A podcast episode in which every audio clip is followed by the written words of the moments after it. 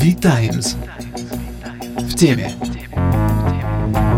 Здравствуйте, в эфире очередной подкаст «Витаймс в теме» и в студии Александр Губский и Екатерина Мереминская, а значит, речь пойдет об экологии. А нашими гостями сегодня будут директор российского отделения Всемирного фонда дикой природы Дмитрий Горшков, директор Центра экономики окружающей среды и природных ресурсов Высшей школы экономики Георгий Сафонов, исполнительный директор экологического правового центра Белона Артем Алексеев и директор программ российского отделения Greenpeace Иван Блоков. Темой сегодняшнего подкаста мы выбрали открытость экологической информации. Такая же тема была у только что завершившейся акции «Час Земли». Это самая массовая экологическая акция на планете, когда люди на один час выключают свет, электрические приборы, чтобы привлечь внимание к экологическим проблемам. Да, здесь надо добавить, что этот час, на который люди и города выключают свет в квартирах и подсветку знаковых объектов, это чисто символический, конечно, жест. Он преследует собой цель не сэкономить электроэнергию, но привлечь привлечь внимание людей к тому, что происходит с нашей планетой, и о том, что нужно задуматься и начать действовать, чтобы... В России эта акция тоже была очень массовой. Приняли участие более тысячи городов и населенных пунктов. Больше всего, с учетом населения, активных жителей было в Курске. Он получил специальную награду. И, кроме того, одновременно с выключением света Всемирный фонд дикой природы, российское отделение собирало пожертвования. И вот было собрано более 7 миллионов рублей, которые пойдут на гранты для заповедников и каких-то их специальных программ. Кроме того, поскольку проблема была открытость экологической информации, ВВФ России обращался с письмами, какими-то предложениями, и вот поправки в закон об открытости экологической информации за месяц кампании поддержала более 70 тысяч человек.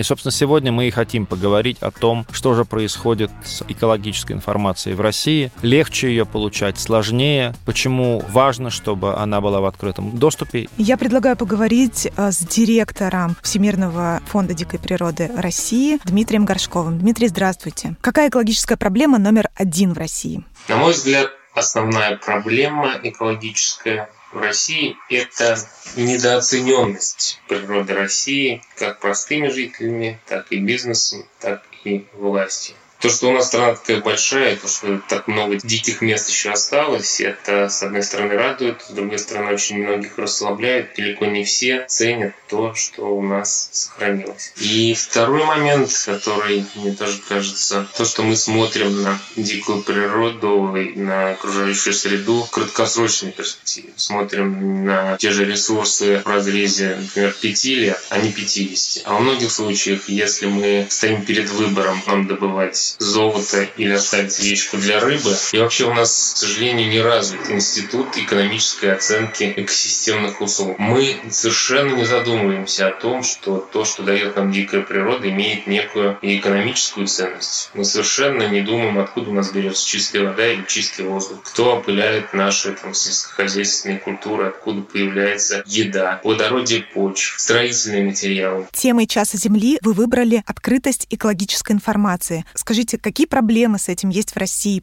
Открытость экологической информации или информация в окружающей среде, она предоставлена Конституцией. И если это не является государственной тайной, то она должна быть опубликована, и каждый гражданин Российской Федерации должен иметь возможность получить ее. Мы видим, что закрытость, нежелание делиться информацией может приводить к значительным авариям, катастрофам. Открытость важна не только на этапе, когда что-то уже произошло, а еще и на предварительных этапах. 2020 год ознаменовался рядом техногенных катастроф. На первом этапе мы видели, мы видели попытки по Норильске скрыть эту информацию или предоставить неполную информацию по имеющейся катастрофе. В ходе обсуждения многих проектов по развитию территории с общественностью при проведении государственной экологической экспертизы можно было бы избежать многих ошибок. К сожалению, в ряде случаев и бизнес, а где-то и власть рассматривает общественность некий тормоз, а не как хорошего там, советчика и партнера при реализации каких-то проектов развития территории. А дальше я предлагаю поговорить с директором Центра экономики окружающей среды и природных ресурсов Высшей школы экономики Георгием Сафоновым. Георгий, здравствуйте. Скажите, как менялась ситуация с доступом к информации об экологии? Как развивалась государственная политика в этой сфере? Я могу сделать действительно такую отсечку. Это примерно 2000 год. 90-е годы до 2000-го информация о состоянии окружающей среды о природоохранных предприятиях, она была гораздо более доступной и открытой. А вот все, что потом, после закрытия госкомэкологии, данные, например, о загрязнении от энергетических источников найти очень сложно или, можно сказать, невозможно.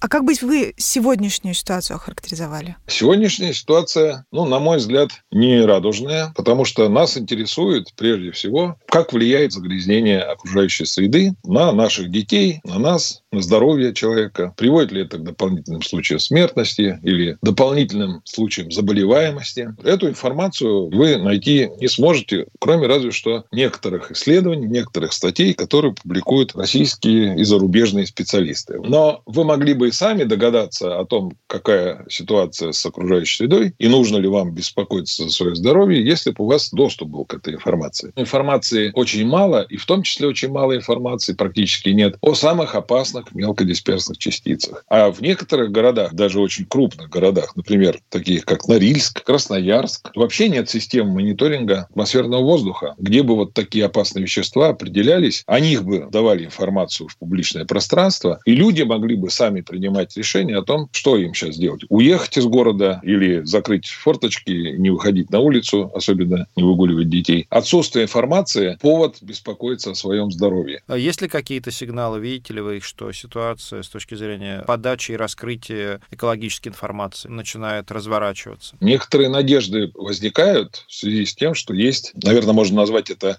некоторой политической волей тому, чтобы и мониторинг наладить, состояние воздуха, например, и внедрять системы постоянного мониторинга на предприятиях. То есть это такие приборы, которые вешаются на трубу для того, чтобы мерить, сколько вылетает разных вредных веществ. Вот такие системы внедрены по всем США, во многих странах других тоже. Автоматически информация считывается, поступает на пульт управления. Я был в таком месте в Калифорнии, где видно прямо на, на экране компьютера, компьютера, у какого объекта какие выбросы. Это, в принципе, наше желаемое будущее, и об этом говорит вице-премьер Абрамченко, что, конечно, похвально. Проблема только в том, что говорит она об этом уже давно, а ничего так и не сделано. Мы знаем, что промышленные предприятия скрывают э, реальную информацию о своих выбросах. Более того, часто в промзонах они еще и кивают друг на друга, что это не я э, совершил выбросы, а соседнее предприятие. Это может быть внутри промзоны одного предприятия много разных источников. Все это по-хорошему нужно считать, а лучше мерить и давать отчетность. Потому что мы же еще волнуемся о тех, кто там работает внутри предприятий. Я как-то раз был в Череповце и проезжал мимо предприятия и видел очень задымленная ситуация на территории. Люди, сотрудники ходят без респираторов, а явно концентрация там по меньшей мере двуокиси серы. Это довольно малоприятное вещество. Фактически вы дышите кислотой. Я сам чувствовал, что я дышу кислотой, а я нахожусь вдали от этого предприятия предприятий уже. Так что есть проблемы внутри промзон, санитарных зон, да, которые вокруг предприятий. Санитарно-защитные зоны – важная штука, потому что это зоны довольно большие вокруг предприятий. Мы считали по одному из крупных городов страны, что если предприятие реализует комплекс мер по снижению выбросов, включая организованные крупные источники и, главным образом, неорганизованные, которых тысячи торчат там труп, дымят, то можно уменьшить санитарно-защитную зону, а значит высвободить территории для застройки. А в этом большом городе это очень-очень дорогая земля. И, конечно, каждый там небольшой дополнительный кусочек земли – это очень много доходов для бюджета города, доходов для предприятий строительных и для людей. Да, но при этом в России 1100 городов, и лишь в четверти из них, в 250 населенных пунктах, есть станции слежения за качеством воздуха. Даже тут мы не имеем нормальной информации. И вот недавний анекдот, когда на заседании Президиума Сибирского отделения Российской Академии Наук были обнародованы цифры, что 78% российских городов с наибольшим загрязнением воздуха находятся в Сибири, и академики тут же засекретили эту информацию, при том, что изначально трансляция заседания велась э, в прямом эфире. Тем более забавно, да, когда уже есть видеозапись, а они материалы прячут. Ну и как-то это нехорошо с точки зрения Конституции в том числе. Ведь у нас записано, что мы имеем право на информацию о состоянии окружающей среды. Все граждане Российской Федерации. А тот, кто не дает эту информацию, значит, нарушает, вообще говоря, закон. Это мне напоминает Чернобыль, когда в течение многих дней информация о том, какая огромная угроза для людей, располагающихся даже в отдаленных районах, куда уходит это шлейф от э, радиоактивного загрязнения, не была доступна людям. Это преступление, на мой взгляд. Проблемы с новообразованиями, с ранней смертностью преждевременной, с заболеваемостью, болезнями типа астмы, бронхитов, другими респираторными и сердечно-сосудистыми заболеваниями, связанными с загрязнением воздуха, мы особенно не делаем выводов из этого. Хотя цифры сами по себе ужасные. А если сюда еще добавить такие малоприятные сочетающиеся эффекты, ну, например, то, что было летом 2010 года на территории центральноевропейской части России, где проживает больше 100 миллионов человек. Вот эта волна жары в течение трех-четырех недель больше 40 градусов, плюс безветрие, плюс выбросы от предприятий и транспорта, плюс дым от пожаров лесных и торфяных. 54 тысячи человек погибло в этот период июль-август 2010 года. Представьте себе просто цифру. 54 тысячи человек умерло. Но, может быть, вы нам все-таки какой-то свет в конце туннеля нарисуете? Может быть, э, трансграничный углеродный сбор, который Евросоюз собирается вводить, может быть, он как-то подвигнет наше государство и наше предприятие на то, чтобы работать над энергоэффективностью, над э, экологичностью, снижать выбросы? Ну, к сожалению, у меня хороших особенно новостей нет. Чтобы мы что-то сделали с этим, внутренних стимулов недостаточно. Единственная надежда – это внешний фактор. Вы упомянули один из таких факторов. У нас экспорт в Евросоюз разных видов продукции, стали, алюминия, других металлов, химических удобрений, энергоносителей, угля, нефти и газа. Наша продукция, с ней связан выброс 1 миллиарда тонн СО2, углеродного следа в год. А сегодня цена за тонну СО2 40 евро. Получаем ежегодные потери, которые мы можем понести, если не будем переходить на что-то другое, зеленое. Ну вот он и свет в конце туннеля, все-таки вы нам его показали. Но здесь я думаю, что важно добавить, что это не просто злой умысел, да, что где-то в Европе или в Азии кому-то не нравится Россия, и поэтому, да, вот они вводят такого рода барьеры. Они побуждают свои предприятия менять энергетику, переходить на, на зеленую энергетику. Соответственно, эти предприятия, эти компании несут издержки, и, а если наши не несут, тогда они в неравных конкурентных условиях. Да-да, совершенно верно. Не только углерод имеет значение, но еще и загрязнение там платят за это. А если мы туда завозим свои товары и ничего не делаем, ну, неравная конкуренция, да. Европейская климатическая политика на самом деле очень комплексная политика. В ней есть место и самой климатической проблеме, да. Надо снижать выбросы, уходить в ноль выбросов. Значит, вторая задача – это нужно дать толчок росту экономическому. За счет перехода на новые зеленые технологии достигается еще и процесс роста ВВП, развития технологий технологического, модернизация. И еще один третий важный компонент этой политики – это то, что одновременно будут решаться экологические проблемы локальные. И я видел отчеты, показывающие, что вот эти эффекты, они называются сопутствующие эффекты, co-benefits, от снижения выбросов СО2 одновременно снижается загрязнение оксидами серы, азота, мелкодисперсными частицами и много чего еще. И если посчитать в деньгах, то вот этот второй компонент улучшение окружающей среды и уменьшение риска для здоровья населения, он вообще-то перевешивает первый. Спасибо большое за такой подробный, интересный и доказательный рассказ. Огромное спасибо, Георгий. Всего хорошего, до свидания. Интересно получается, что открытость информации об окружающей среде — это еще и здоровье людей, дополнительные доходы государства и экономическая эффективность предприятий. С нами на связи эксперт, который часто сталкивается с закрытостью информации об окружающей среде, исполнительный директор экологического правового центра Белона Артем Алексеев.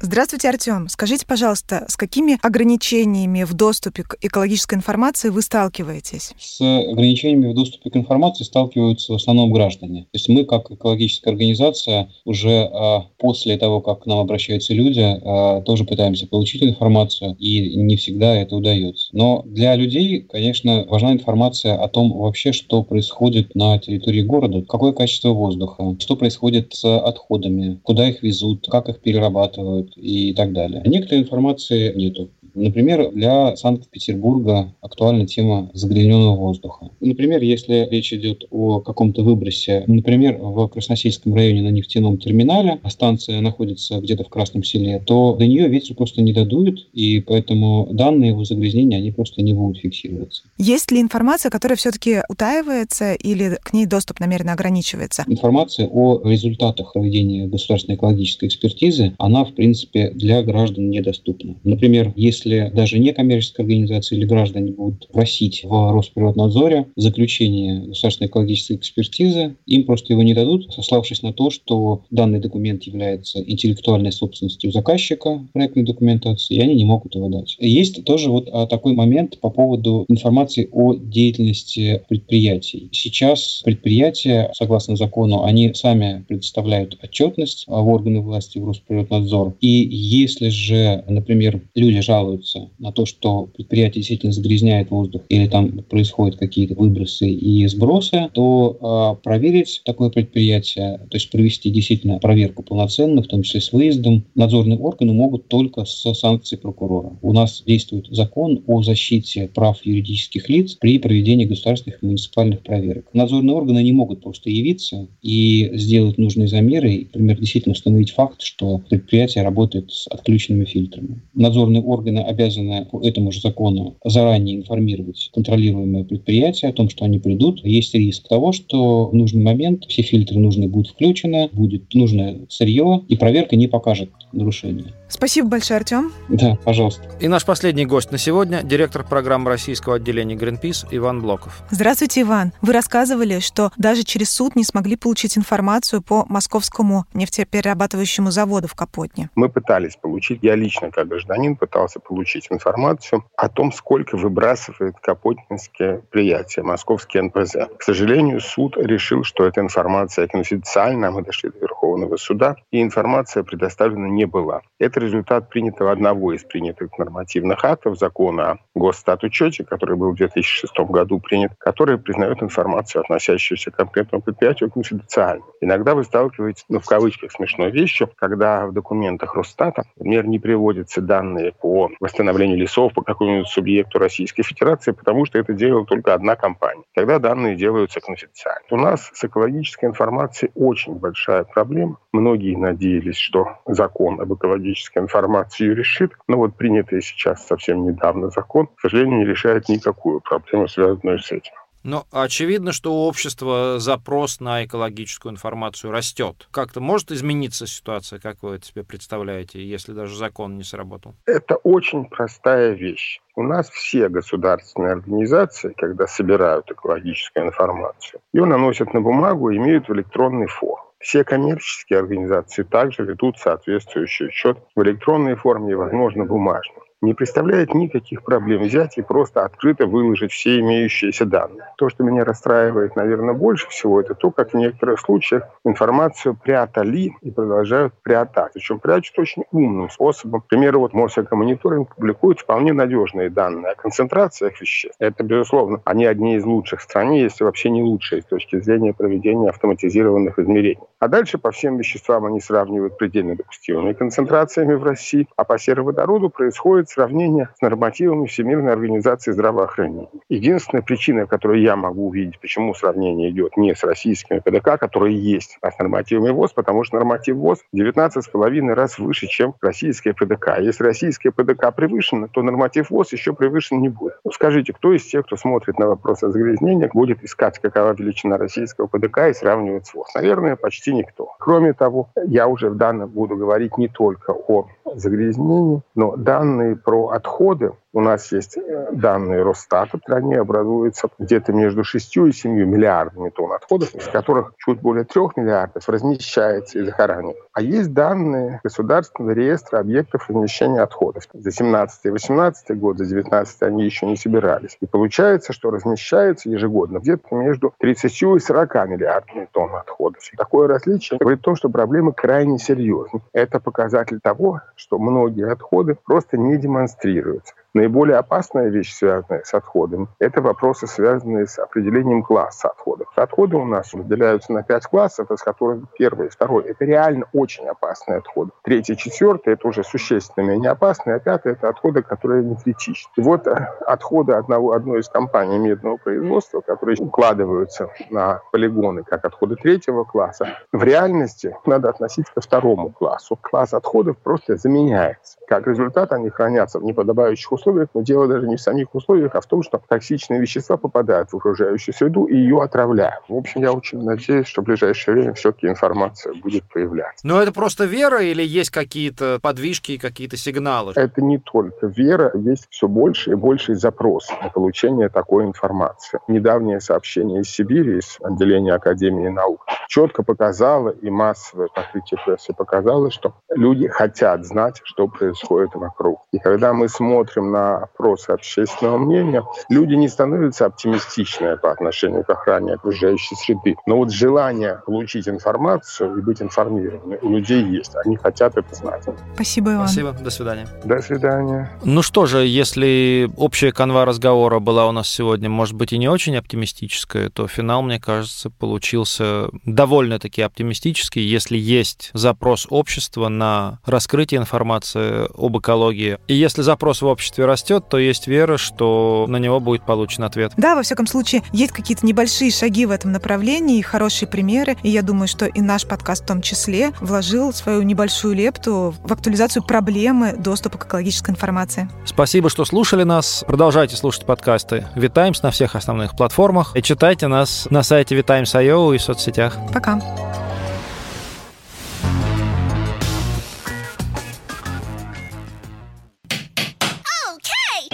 Сделано в CM Records. cmrecords.ru. Любая озвучка.